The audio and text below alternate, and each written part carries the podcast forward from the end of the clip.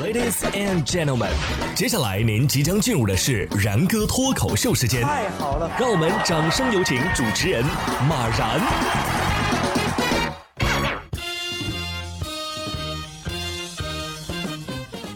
然哥说新闻，新闻脱口秀，各位听众大家好，我是然哥。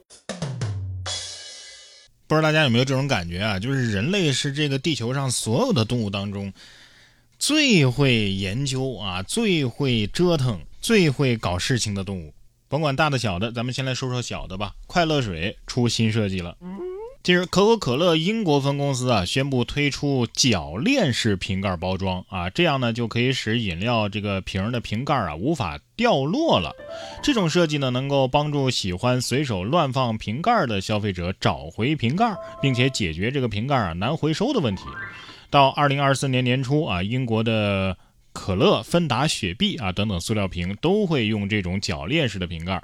呃，据悉啊，该设计是可口可乐。无废新世界倡议的一部分，目标是到二零三零年实现饮料包装等量回收，并且再利用。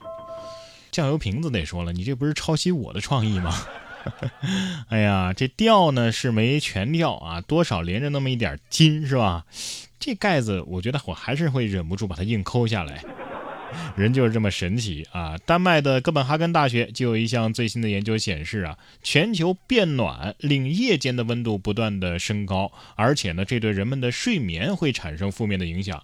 哥本哈根大学的研究人员搜集了来自六十八个国家和地区超过四点七万名成年人的七百万份夜间睡眠记录，这横跨。除南极洲以外的所有的大陆，经过研究发现呢，在过去的几年当中啊，世界各地人们平均每人每年丢失四十四个小时的睡眠。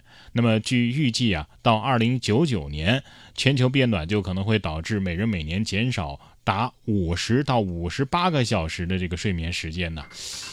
全球变暖得说了，怎么这睡眠这锅也往我身上扣呢？啊，智能手机，你出来说句话呀！我倒是不觉得全球变暖跟这个睡眠时间变少有什么关系啊，只要不上班，我能睡到下班。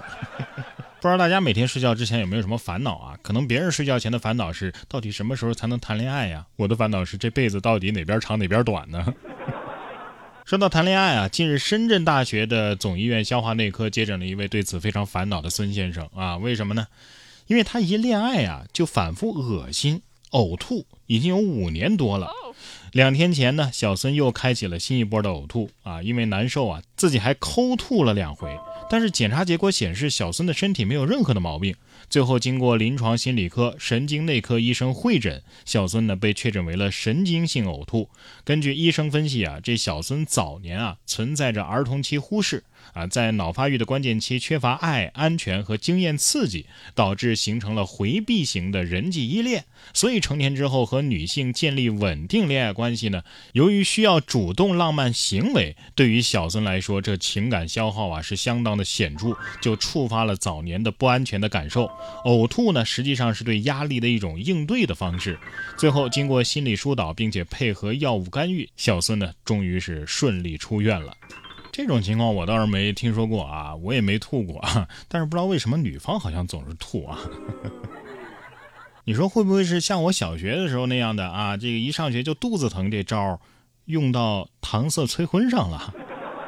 所以大家发现没有，小时候上学，长大谈恋爱、工作，你说人类就没有消停的时候？什么时候才能真正的躺平呢？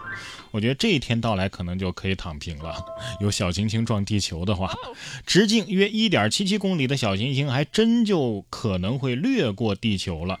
五月二十三号，美媒报道啊，一颗名为一九八九 JA 的小行星将在二十七号，也就是今天啊。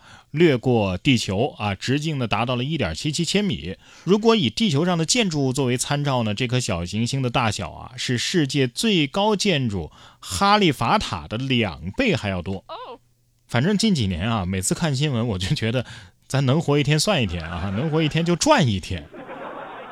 这月底要发工资了，能能让我把钱花完了再说吗？啊，要不今天辞职，往后余生躺平。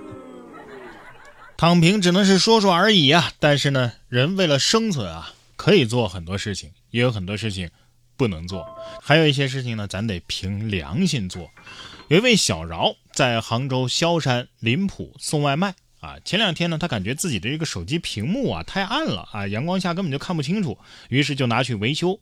这修手机店的老板就告诉他呀：“你这是感光元件坏了，呃，要修的话呢得两百块钱。”可是手机修完第二天又出现了同样的问题，再去店里呢，对方又说是感光元件坏了，他就觉得不对劲儿了。等民警上门，老板这才吐露实情：手机啊，压根儿就没修过，只是调了调屏幕的亮度而已。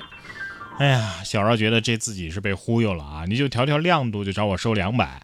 老板解释说呀，呃，我原话说的不是感光元件坏了，我说的是感光问题，这话没毛病啊。啊，我是凭自己的知识赚钱啊！啊，我虽然说只是调了调亮度，就像这个一颗螺丝钉啊，只要一毛钱，但是我知道这螺丝钉坏在哪儿，值一百。兄弟，听我的，进设置，把自动调节屏幕亮度给关了，然后拉到最亮就行了。哎，这也配叫知识啊？那真正研究光控传感器的，不是要被你气死吗？啊？你说这这是欺负人家不懂是吧？那那要是上岁数的老人家去你家修手机，不还得骗个底儿掉啊？坑蒙拐骗偷，你这属于是骗，知道吗？说完骗，再来说说偷。近日，浙江杭州一女子在超市内偷货物，民警呢就锁定了嫌疑人徐某，将其传唤至派出所。徐某交代啊，小区有不少的流浪猫啊，看他们可怜，就经常呢买粮喂它们。有一次逛超市的时候呢，徐某就拿了菜和猫粮。结账的时候呢，超市侧漏了一袋。后来每次买菜啊，他都会顺一些，直到被抓。徐某呢，一共盗窃了八次。我看超市老板也挺可怜的啊，辛辛苦苦上货被你给偷了。流浪猫得说了，我说这猫粮吃着不是味儿呢，啊，一股邪性味儿。何必呢？为了猫咪进了拘留所。然而他们会念你的好吗？摇一摇尾巴就去骗下一个铲屎官了。